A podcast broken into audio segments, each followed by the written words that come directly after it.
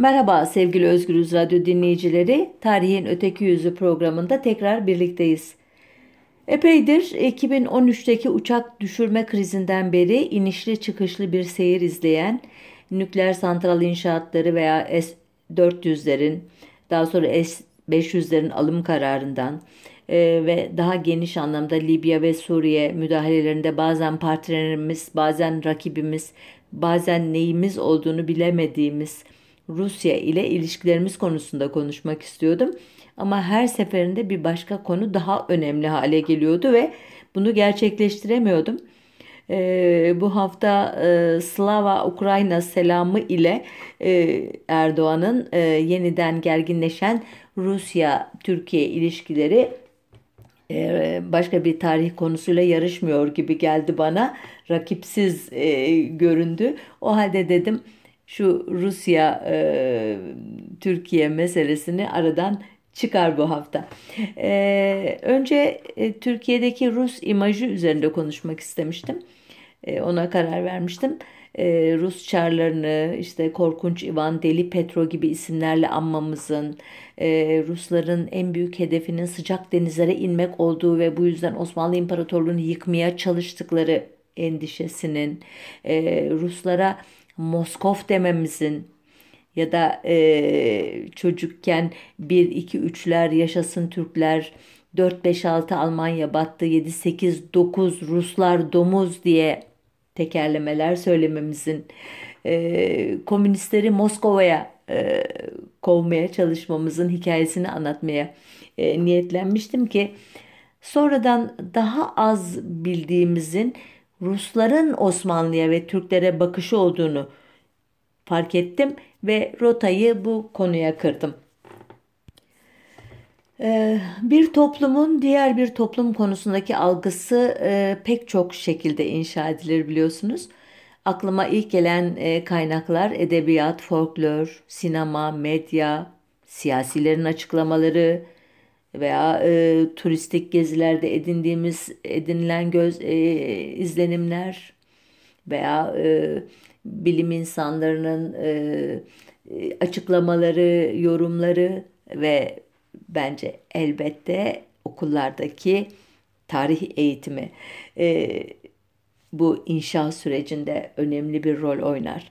E, ilk sırada saydığım kaynakları incelemek çok daha ilginç olabilirdi ama ortaya çok uzun bir konuşma çıkardı. E, süremiz yetmezdi. Ben de daha kolay olanın e, ders kitaplarındaki anlatımların peşine düştüm. E, karşıma sadece iki bilimsel araştırma çıktı bu alanda. E, bunlardan ilki Emil Shadinhanov'un e, Sovyetler Birliği ve Sovyetler sonrası e, Birleşik Devletler Topluluğu Cumhuriyetleri tarih kitaplarında Türk İmajı adlı yüksek lisans teziydi. İkinci çalışma ise Sakarya Üniversitesi öğretim üyelerinden Ahmet Şimşek ve Nigar e, Mehremova'nı Mehremova Cengiz'in Rusya tarih ders kitaplarında Türk Osmanlı imgesi adlı araştırması idi. E, ilk çalışmaya erişim izni olmadığı için Ulusal Tez Merkezi'nde e, sadece ikinci yazıdan bir e, özet değerlendirme yapabileceğim sizler için. E, bakalım e, size de ilginç gelecek mi benim bu çalışmadan öğrendiklerim. E, bu yazarın e, makalesinden öğrendiğime göre Rusya'da 5. sınıftan 11. sınıfa kadar genel tarih ve Rusya tarihi şeklinde iki ders varmış. Derslerin temel kitabı da bizdeki gibi devletin bir komisyonu tarafından hazırlanıyormuş. 2014'te Rusya Devlet Başkanı e, Putin bu kitapları hazırlayan grubun temsilcileriyle yaptığı görüşmelerde tarih ders kitaplarının tek elden yapılmış olması bizim baskıcı olduğumuzu değil, tarihi, geçmişimizi, tartışmalı olaylarımıza aynı gözden bakmamız gerektiği fikri ile ilgili olduğumuzu gösterir demiş. Ne kadar tanıdık değil mi? Sanki e, Putin değil de bizim ülkemizin e, milli eğitim tırnak içinde bakanı konuşuyor. E, Türkleri Orta Asya'dan dünyaya yayılan göçebe bir toplum olarak niteleyen Rus tarihçileri de aynen bizim resmi tarihçiler gibi Türklerin tarihini Hunlarla başlatıyorlarmış. Bu bana gerçekten ilginç geldi. Ee, ancak farklar da var arada. Ee, örneğin Rus yazarların Hunları çocuklarına, Rus çocuklarına e, tanıtmak için seçtikleri e, 4. yüzyılda yaşamış Romalı Armianus Marcellus'tan yaptıkları alıntı hiç de hoş olmayan bir Türk imgesi yaratıyor bence. Şöyle diyormuş Marcellus, Hunlar kendilerine yemek yapmıyorlar. Onlar yabani bitkilerin kökleri ve avladıkları hayvanların çiğ eti ile besleniyorlar. Onlar başlarında bir çatıya gereksinim duymuyorlar. Mezarları gibi evleri de yoktur. Tarla farelerinin derilerinden diktikleri kıyafetleriyle vücutlarını örtüyor. Dış ve ev giyim arasında hiçbir fark gözetmeden giydikleri deri eskiyip parçalanıncaya kadar üzerlerinden çıkarmıyorlar. Atlarına çivilenmiş gibi bir izlenim yaratıyorlar. Attan inmeden yiyip içiyorlar hatta atlarının boynuna yaslanarak uyuyorlar. Şimdi bu anlatı aslında e, gerçekçi bir e, tarif veriyor bence. Elbette e, 4. yüzyılda e, yaşamış birisinin e, dünyanın çok uzak bir coğrafyasındaki bir topluluk hakkında e, çok bilimsel bir anlatı ortaya çıkarması beklenemez ama bence tutturmuş gibi görünüyor Arminianus Marcellus. Kaldı ki Türklerin atla ilişkisi konusunda bence bu anlatıda rahatsız olunmayacak bir e, vurgu da var. E, yalnız bana ilginç gelen şey e, 1930'larda e, Dersimlilerden e, ya da Ağrı e, Dağı'nda bir isyana girişen e, Kürtlerden söz eden Cumhuriyet Gazetesi'nin yazarı e, Yusuf Mazhar Bey'in de Kürtler hakkındaki ifadeleri aşağı yukarı e, burada Hunlar hakkında e, yapılan yorumlara benziyor. Demek ki e, bir e, kültür diğer kültürü e, ötekileştirmek, gözden düşürmek istiyorsa onları e, vahşi e, varlıklar olarak e, e, tarif ediyor ve çiğ etle beslenmek burada bir anahtar kelime. İnanın şimdi vaktim olsaydı o Dersimliler için söylenen cümleleri bulurdum size ve e, şaşardınız e, bu benzerliği e, görünce siz de eminim ki. Ben yine de konumdan sapmayayım. Rus tarih kitaplarındaki Osmanlı Devleti ve İmparatorluğuna dair anlatılara döneyim. Ee, örneğin e, 6. sınıflarda okutulan genel tarih kitabında Osmanlı Devleti'nin kuruluşu şöyle anlatılmış. 13. yüzyıl Bizans için yeni ve çok tehlikeli bir düşman Osmanlı Devleti ortaya çıkardı. O Konya Selçuklu Devleti'nin çökmesi sonucundan bağımsız olan beyliklerin birleşmesinden oluşmuş ve aktif işgal siyaseti sonucu topraklarını genişletmiştir. E, bu aktif işgal siyaseti cihat e, politikasını anlatıyor e, elbette veya yayılmacılık politikasını anlatıyor. Osmanlı Devleti'nin nasıl kurulduğunu ve nasıl genişlediğini e, biz de biliyoruz. Burada bir e, itiraz edilecek bir şey yok gibi geldi bana. E, kitapta e, ikinci Mehmet yani daha sonradan e, Konstantinopolis'i fethettiği için Fatih ünvanı alacak olan e, sultandan ve İstanbul e, Konstantinopolis'in fethinden söz ederken Osmanlı ordusunun Bizans ordusundan 20 kat daha fazla olduğu, kuşatma sonrası şehrin 3 gün boyunca yağmaya açıldığı anlatıldıktan sonra bir Bizans tarihçisinin Ayasofya Kilisesi'nin başına gelenlerle ilgili şu anlatısı aktarılıyormuş. Türkler her taraftan saldırarak, öldürerek ve esir alarak mabede kadar geldiler. Kapıların kapalı olduğunu gördüklerinde baltalarla kırmaya başladılar. Kılıçla kuşatılmış halde içeriye girdiklerinde, sayısız insanı gördüklerinde herkes kendi esirlerini almaya başladı. Bir dakika içinde kutsal ikonaları kırdılar, üzerindeki süsleri, gerdanlıkları ve bileklikleri, giysileri, değerli ve kutsal kapları, altın ve gümüş ve değerli şeyleri mabedi boş ve soyulmuş bir halde bırakacak şekilde götürdüler. Bilmiyorum e, bu anlatı e, Türkiye'de okutulan tarih kitaplarında ki fetih hikayesiyle e, ne kadar farklı fark ettiniz mi bunu?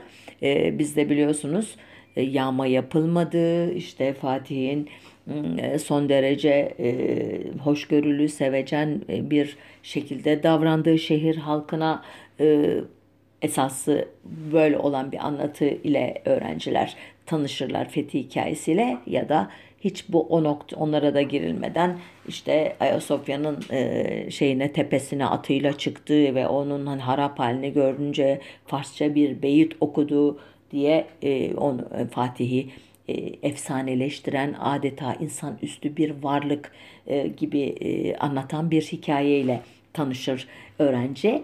E, Ruslar ise e, yağma hikayesini e, öğrene, öğretiyorlar çocuklarına ki tarihsel gerçeklikle e, bence bağdaşık ama kısa sürdüğünü yağmanın da kabul etmek lazım. Çünkü neden? E, Fatih Sultan Mehmet o şehri başkenti yapmak üzere fethetmişti. Yani kendi başkentini e, tarumar etmesinin hiçbir mantığı olamazdı ama askerlerini de e, şehri kuşatma için motive ederken verdiği sözü de tutmuştu. Üç gün gibi kısa bir süre tırnak içinde e, yağma yapıldığını yazıyor e, kaynaklar.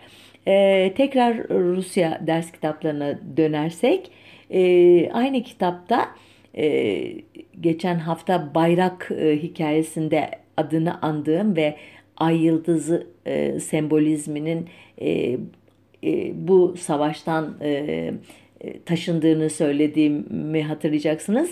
Hangi savaş? 1389 1. Kosova Savaşı.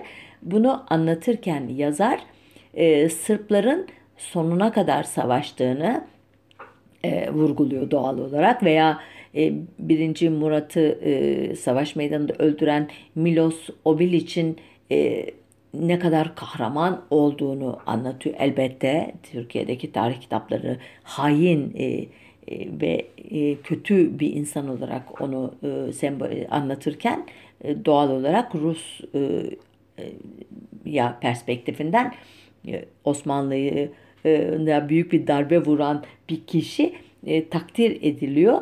E, e, 1396 tarihli Nibolu Savaşı'na dair şu anlatı da bence gayet anlaşılır. Ee, yazar şöyle diyor. Rakipten sayıca iki kat fazla olan Türkler Haçlıları ezdiler. Sonrasında esir düşen yüzlerce şövalyeyi idam ettiler. Evet. E, yani e, bir kayıp e, var ortada. Bunu kabul ediyor ama e, kahraman bir e, şövalye grubunu idam ederek de kötü Türkler imgesi e, küçük bir e, kafada herhalde yer ediyordur.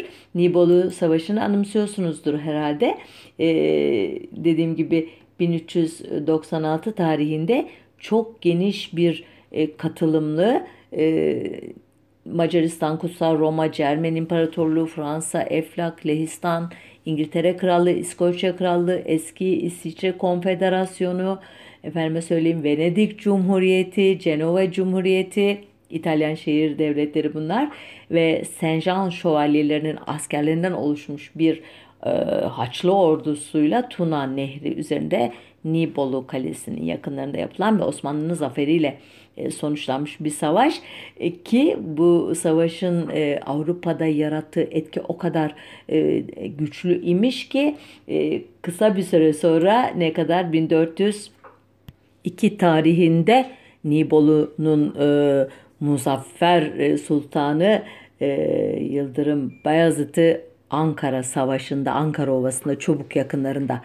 yenen ve esir eden Timur'un e, Avrupalı e, işte e, papalığa ya da Avrupa'da devletlerinin elçilerine e, sizin yenemediğinizi ben yendim diye böbürlenerek haber gönderdiği rivayet olunur.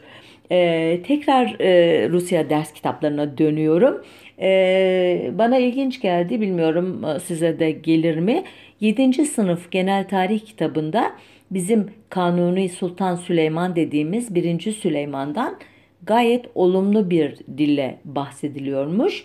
Ee, örneğin e, Muhteşem Süleyman diye e, nitelendikten sonra e, tarihe sadece Avrupa'yı dehşete düşüren şanslı işgalci olarak değil, aynı zamanda başarılı bir reformcu olarak da girmiştir.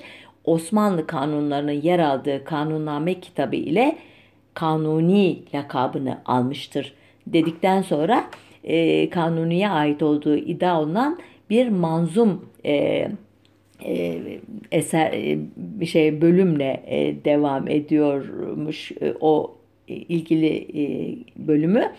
Şöyle o manzum e,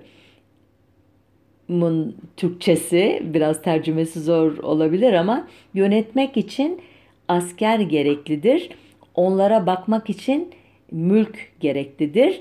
Mülke sahip olmak için zengin teba gereklidir. Zengin milleti sadece doğru kanunlarla oluşturmak mümkündür.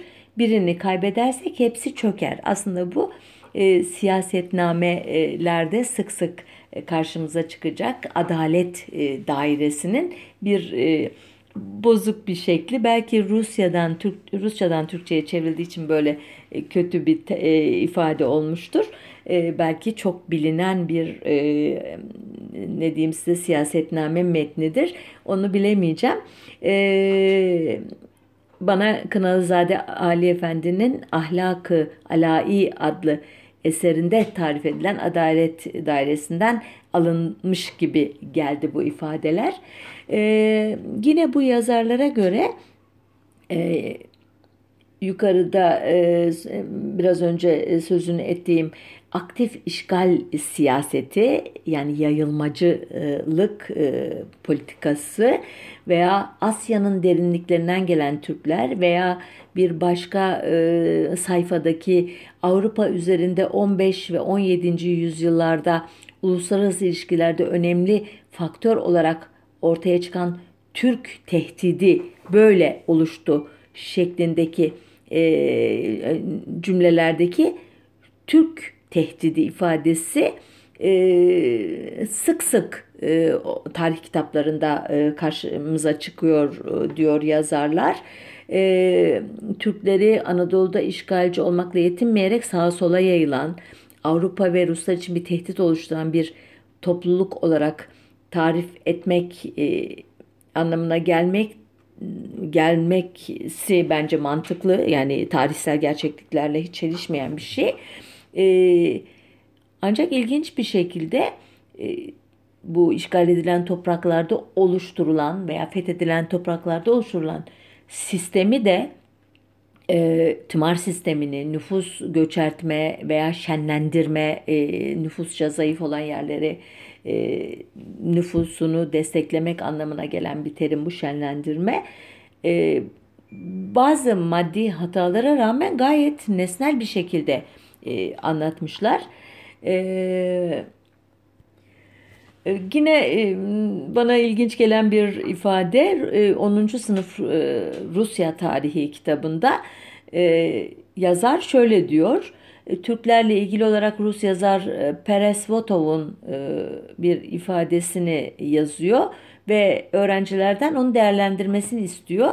İfade şu: eğer gerçek Hristiyan dini Türk adaletiyle birleşmiş olsaydı melekler onlarla sohbet ederdi demiş Rus yazar ve öğrenciye bunu yorumlamasını e, istiyor öğrenciden ki bence e, yani çok e, iddialı ama olumlu bir e, e, atıf var burada e, Türk adaleti e, diyerek sanki ikisi eşleşirse müthiş bir şey olurdu anlamını bile çıkarabilir e, bir insan ben çıkardım mesela böyle demek istiyor herhalde dedim veya e, 10. sınıf genel tarih kitabında Osmanlı erken dönem medeniyeti ile ilgili şöyle bir ifade e, olması da bana ilginç geldi.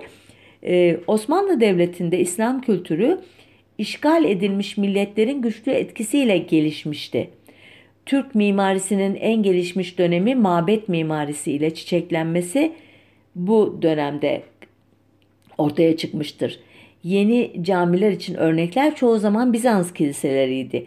Konstantinopolis'te Osmanlılar sadece İstanbul'un hala en güzel mimari süslerinden olan Kutsal Ayasofya Kilisesi'ni değiştirmekle yetinmişlerdir. Çok böyle ıı, ustaca e, kurulmuş bir cümle. E, hem bir eleştiri var ne diyor? İşgal edilmiş milletler diye bir tabir kullanıyor. Fakat e, onları sömürdü, onların e, zenginliklerini e, işte e, gasp etti gibi de, demek yerine onların güçlü etkisiyle gelişmişti, zenginleşmişti İslam kültürü diye böyle e, bence iyi formüle edilmiş e, düşmanlık e, dozu düşük bir cümle kuruyor yazar. E, ama e, satır arasından örneğin bir Türk mimarisinin en gelişmiş olduğu dönemdeki camilerin e, Bizans kiliselerinden esinlendiğini öğreniyoruz. Ama hemen düzelterek yani o olumsuz vurguyu sadece Ayasofya'yı değiştirmekle yetinmişlerdir. Diyor ki bu doğru değil. Pek çok Bizans kilisesi hemen fethin ardından ve e, geriye kalanlar da e, özellikle 2. Beyazıt döneminde camiye çevrilmiştir. E, sadece şehrin sulhla alınan teslim olan bölgelerindeki bazı kiliselerin kilise olarak kalması bir süre de olsa mümkün olmuştur. Yani burada Rus yazar Osmanlı pratiğine torpil geçiyor. Onu e, o olumsuz e, şeyini uygulamasını görmezden geliyor.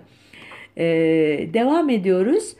Ee, bizim ders kitaplarında e, savaş meydanında kazandığımız halde Çariçe 1. Katerina'nın Baltacı Mehmet Paşa'yı ayartması yüzünden kağıt üzerinde kaybettiğimizi iddia ettikleri bizim yazarların bir 1711 tarihli Prut Savaşı ilginç bir şekilde bu Rusya tarih kitaplarında yer almıyormuş.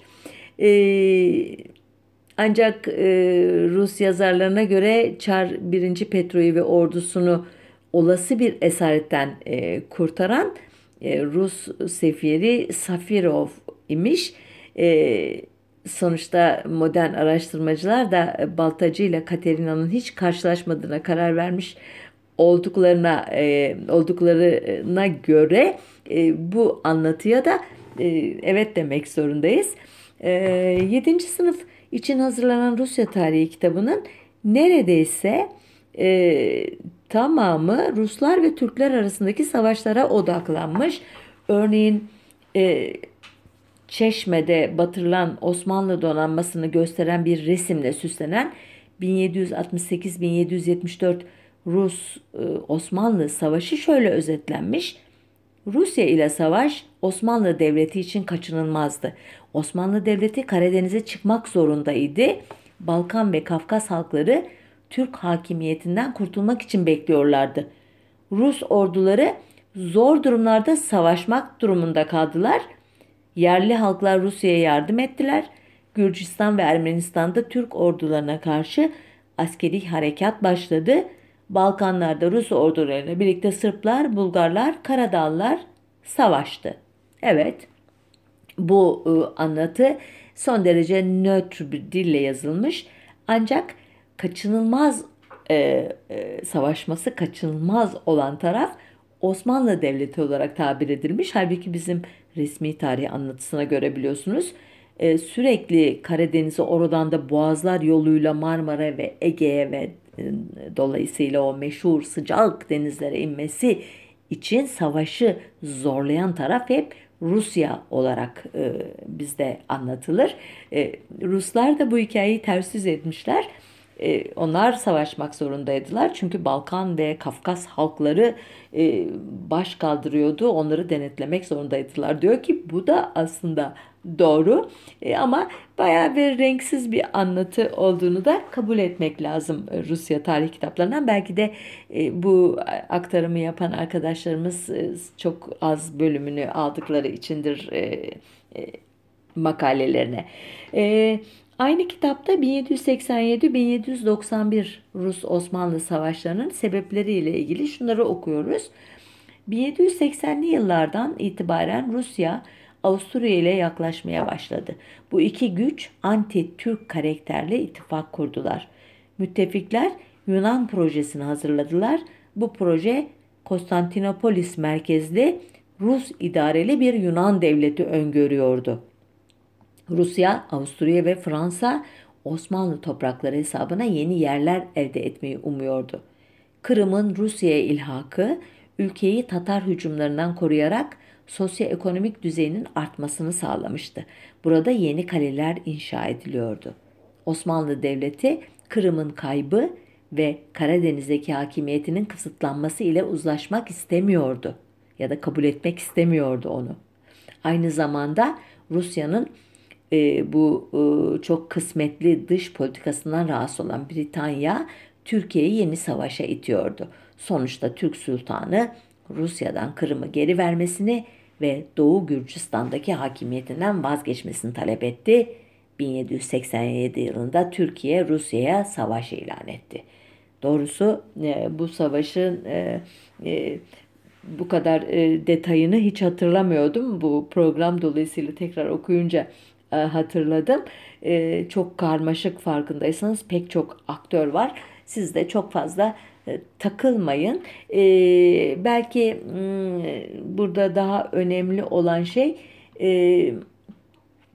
ne diyeyim işte 10. sınıf genel tarih kitabında işte birçok milleti birleştiren Osmanlı Devleti'nin hiçbir zaman işbirliğine sahip olmadığı ya da Osmanlı'nın çöküşünün bazı tarihçilerin dediği gibi e, 1571 İnebahtı Savaşı ile değil 1740 yılında Fransa'ya verilen kapitülasyonlarla olduğu e, ve bu çöküşü Ruslarla yapılan savaşların hızlandırdığı e, gibi e, konular olabilir ya da 3. Selim döneminin reformlarının anlatıldığı bölümlerde e, pek sorun olmasa bile e, Türk ders kitaplarında neredeyse hiç değinilmeyen Pazvantoğlu e, meselesinin gayet ayrıntılı işlenmesi olabilir. E, bizde değinilmediğine göre çoğumuzun bilmediği bir konudur diye ve küçücük bir parantez açayım nedir bu Pazvantoğlu meselesi diyenlere.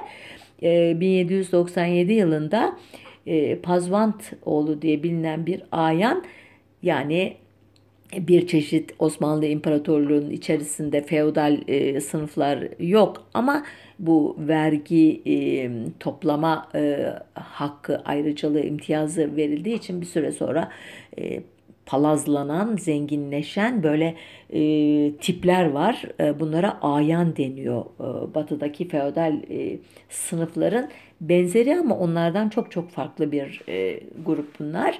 E, bu ayanlardan biri bu Pazvantoğlu ve e, 100 bin kişilik bir orduyu yenerek 1807 yılına kadar Bulgaristan'ı yönetmiş. Hatta kendi parasını basarak dış ilişkilerini de bizzat kendisi öğretmiş. Yani devlet içinde devlet gibi davranmış bir şahıs. Ki Pazvantoğlu modelini izleyerek ba- başka ayaklanmalarda olmuş. Nitekim Sırbistan'ın bağımsızlığını kazanması tam bu sürecin parçasıymış.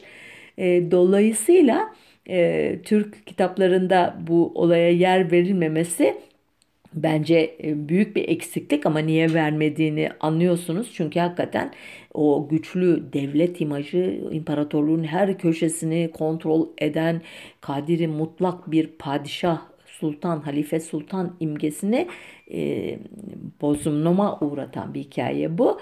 E, Rus kitaplarında da niye yer verdiğini anlamak gayet mümkün. Hakikaten merkez kaç kuvvetler içerisinde ne kadar e, güçlü e, şahıslar olduğu ve Osmanlı'nın merkezi devletinin aslında ne kadar kırılgan olduğunu anlatan bir örnek. Bu e, benzer şekilde Mısır Hıdivi Kavalalı Mehmet Ali Paşa'nın isyanı e, da Rus kitaplarında çok e, yer alıyor e, diyor yazarlar. Bu Rus yazarın anlatımına göre 1829'da e, İstanbul merkez saray e, diyelim uzun süredir ödenmeyen e, vergiyi talep ettiğinde Kavalalı Mehmet Ali Paşa'nın bu vergini vergi Osmanlı Devleti tarafından yürütülen Arabistan ve Yunanistan savaşlarında ölen Mısırlı askerlerin kanı ile ödendi dediğini biz e, kendi tarih kitaplarımızı okuyamıyoruz ama Rus e, öğrenciler okuyorlar.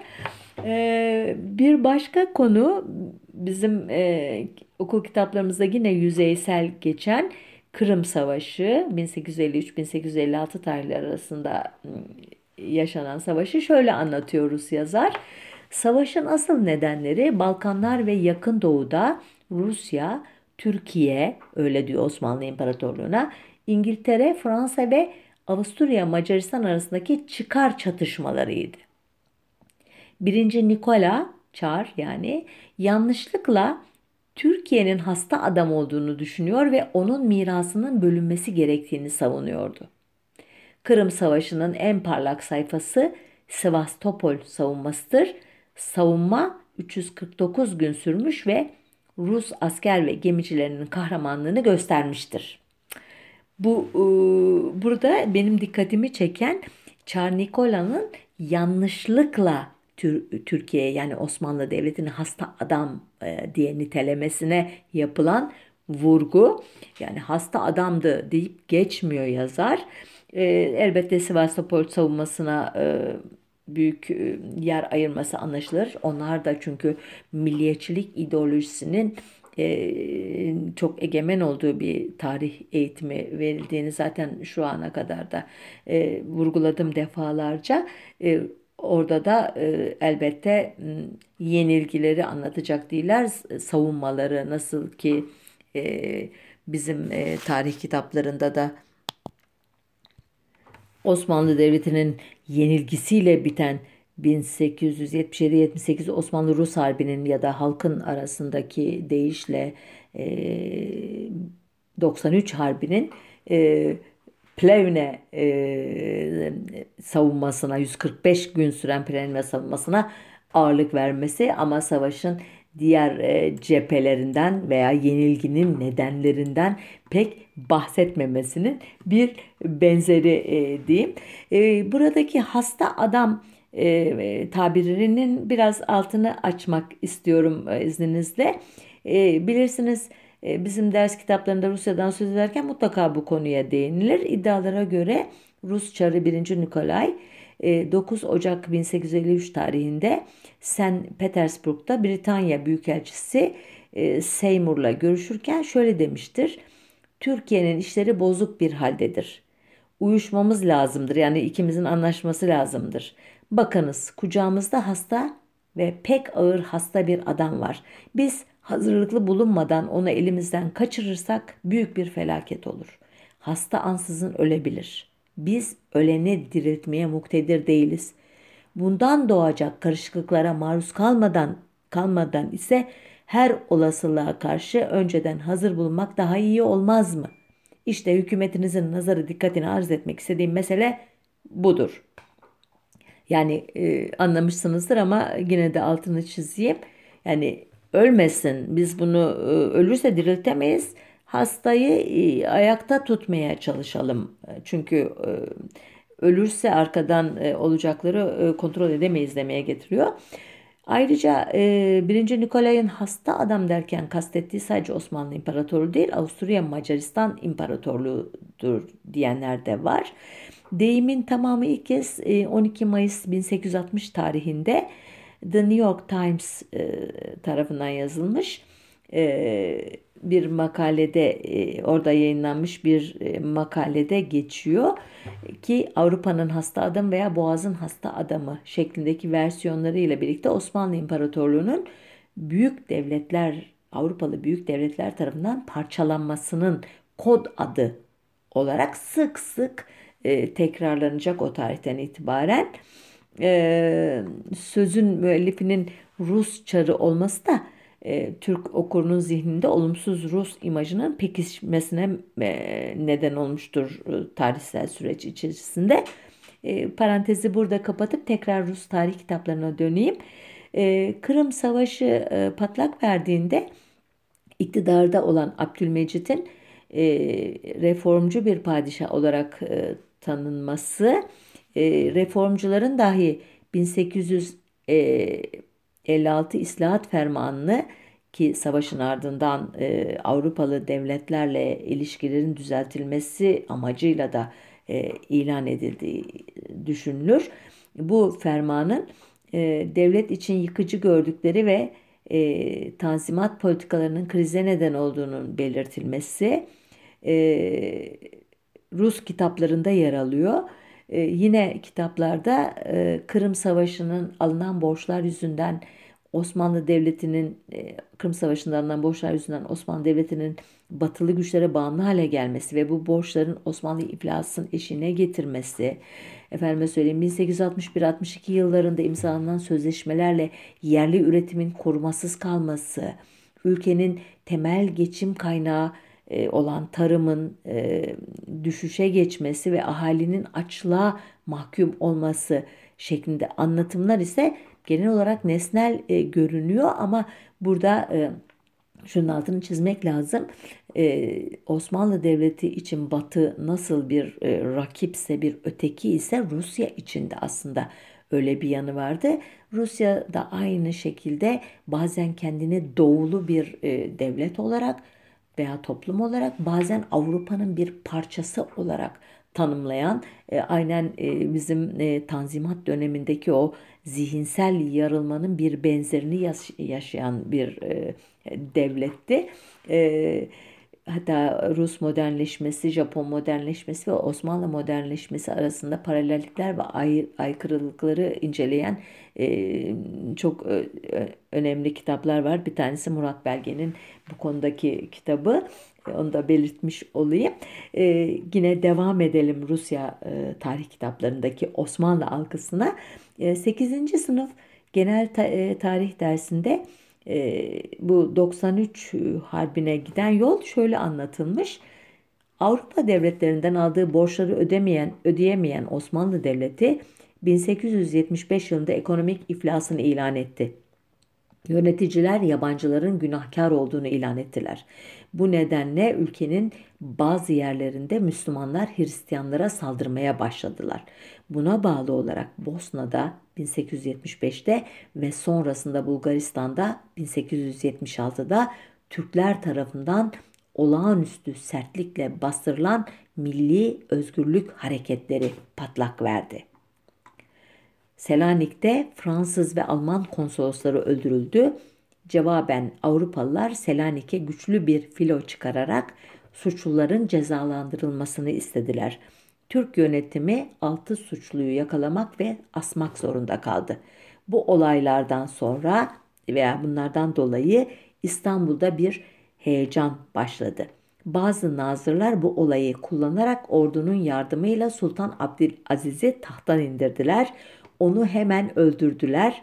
Halka sultanın intihar ettiğini ilan ettiler. Tahta Abdülhamit geldi. Şimdi buraya kadar olan anlatı bence benim e, tarih e, perspektifimden gayet e, nesnel görünüyor. Elbette kullanılan terminoloji okul öğrencilerinin seviyesine indirmek için basitleştirilmiş bir akademik metin değil. Onu hatırlatayım.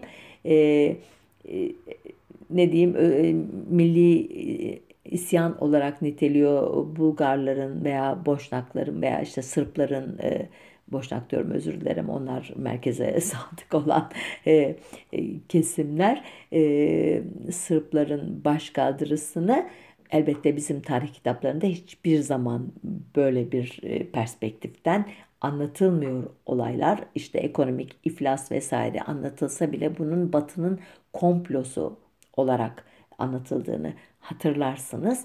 Hiçbir zaman Osmanlı yönetimi e, e, hatalı e, siyasalar izlediği için e, bu borç batağına saplandı diye e, tarif edilmez kriz hep bir kumpas, e, bir tuzak, bir e, işte e, şeyler e, büyük devletlerin liderlerin aralarında toplanarak e, Osmanlı İmparatorluğu'nun bölme parçalama planlarının e, yarattığı bir sonuç olarak söylenir. Halbuki biraz önce hasta adam anekdotunda da vurguladığım gibi aman hasta ölmesin ölürse ne yaparız bunu ayakta tutmalıyız fikriyatı özellikle Britanya'da İngilizlerde çok egemen olmuştur. E, bunu da belki bir başka programda İngilizlerin Osmanlı politikasını anlatırken daha detaylandırırım. E, vaktimiz çok e, azaldı. E, aslında bu Osman e, 1877-78 savaşına ilişkin çok e, ilginç ayrıntılar var ama onu hızlıca geçeyim. E, 1912-1913'teki Balkan Savaşları e, Rus diplomasinin rövanşı ya da zaferi olarak e, tanımlanıyormuş 11. sınıfta genel tarih kitabında. E, Birinci Dünya Savaşı ile ilgili de sadece 8. E, sınıfta e, bir anlatım var. Çok kısa geçiyormuş. Özetin özeti Türkiye Karadeniz'deki Rus limanlarını kapatarak Rusya'yı ekonomik kuşatma altına almayı hedefledi.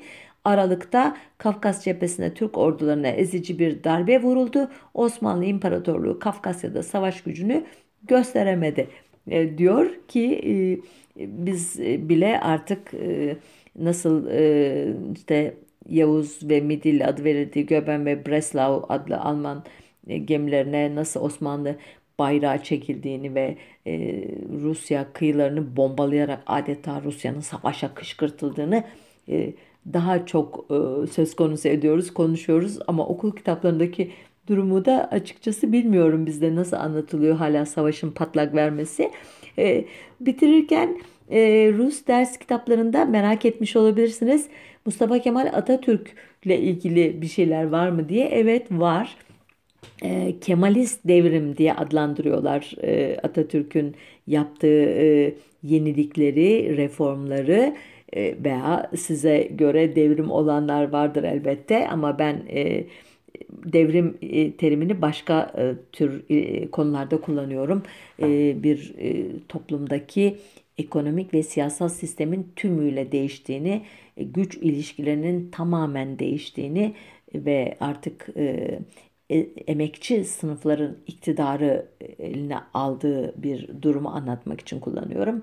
Ya da tabii tarihte burjuva devrimleri diye adlandırılan devrimlerde de e, emekçiler değil belki burjuvazinin e, işte monarşiden veya feodal e, egemenlerden iktidar devralması da devrimde ama e, çağımızda bir devrimden söz edeceksek artık kapitalist sistemin alaşağı edildiği bir e, dönüşüme devrim diyebiliriz.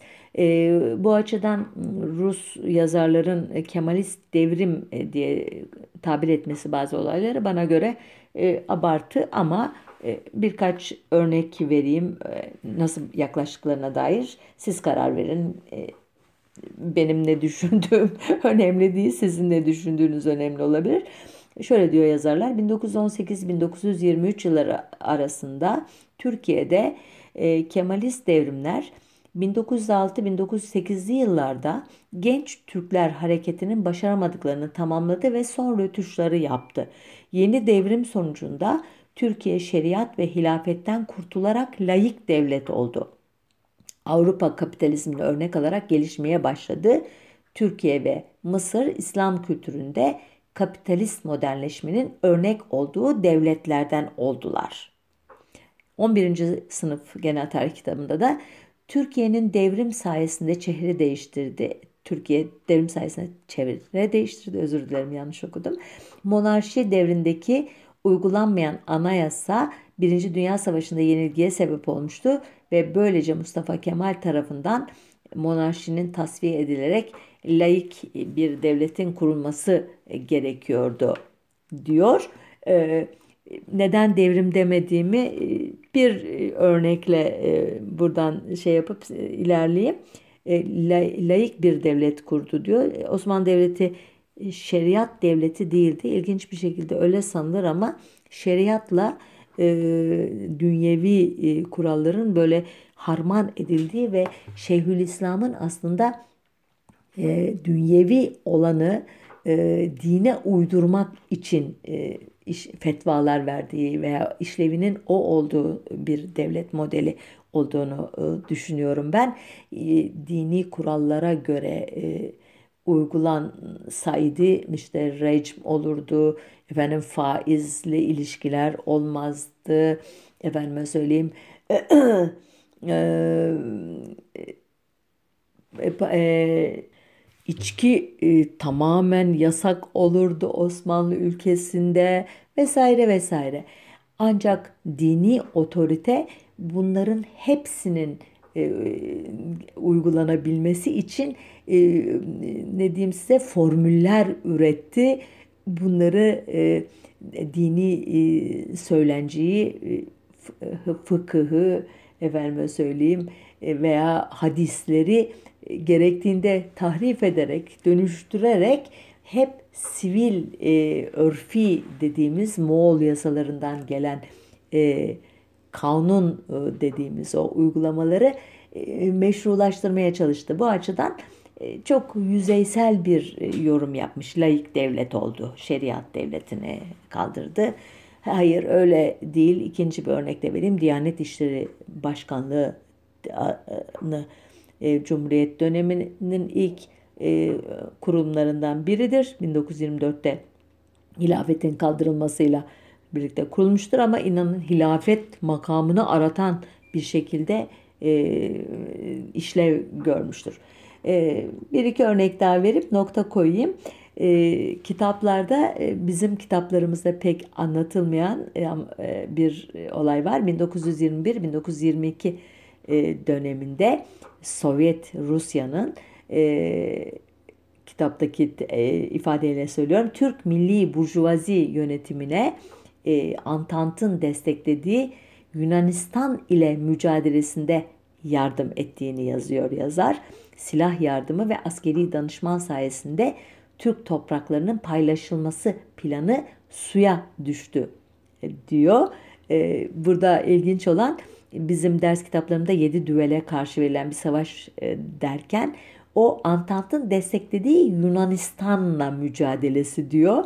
Böyle e, askeri e, mücadelenin e, sadece Yunan kuvvetlerine karşı verildiğini e, bilince biraz tabii e, Antep, Urfa, Maraş bölgesinde Fransızlarla e, birlikte Ermeni e, çetecilerine karşı verilmiş bir savaş veya Doğu cephesinde Kazım Karabekir'in e, işte Aralık 1920'de sonlandırdığı bir Ermeni Türk savaşı söz konusu ama onun dışında gerçekten de esas olarak Yunan ordularıyla savaşıldı. Bunu çok ustalıklı bir şekilde bir paragrafta özetlemiş yazar. E, 1923'ten günümüze kadarki Türk tarihi artık e, sanıyorum Rus e, ders kitaplarının konusu değil ya da bu çalışmalarda onlara yer verilmemiş ama e, buraya kadar anlattıklarım aslında e, Rus öğrencilerin e, Türk öğrencilerin Rusya hakkında bildiklerinden daha fazla Osmanlı Türk tarihine e, dair bilgi edindiklerini düşündürdü bana. Bilmiyorum e, genç arkadaşlarım daha iyi e, bunu değerlendireceklerdir. Bizlerin zamanında e, Rusya'ya ilişkin konuşmamın başında söylediğim gibi Moskov sıcak denizlere inmek isteyen bir düşman imgesi vardı ama kaç kere savaşıp da kaç kere yenildiğimizi bile doğru dürüst öğrenememiştik. Rus ordularına. E, sonuçta bu e, anlatı Osmanlı Devleti'nin Rusya ile ilgili e, ilişki tarihi sanıyorum iktidarın e, bu tarihi ters yüz etme hevesini aldığı nokta e, Kırım'dan söz ettiğimizde Ukrayna e, Ukrayna'yı Rusya'ya karşı destekleyerek Kırım'la ilgili eski e, defterleri açma hayali dahi kurabilecek kadar e, gerçeklerden kopmuş bir siyasi iktidarımız olduğunu e, hatırlatarak e, bir başka e, konuyu da e, belki bu perspektiften e, bize yine iktidarın sözcülerinin önümüzdeki hafta sunacağını da tahmin ederek burada nokta koyayım. E, gerçi e, önümüzdeki hafta kronolojiden bir başlıkla devam etmeyi düşünüyorum ama hiç belli olmaz. Türkiye'de gündem çok sık değişiyor ve hiç um, aklımıza gelmeyen bir tarih başlığı bütün zihinleri işte meşgul edebiliyor. Onun için öngöremiyorum şimdiden. E, böylece e, nokta koyayım, noktalı virgül koyayım, hoşça kalın diyeyim. E, tekrar görüşmek üzere diyeyim ve bitireyim programı.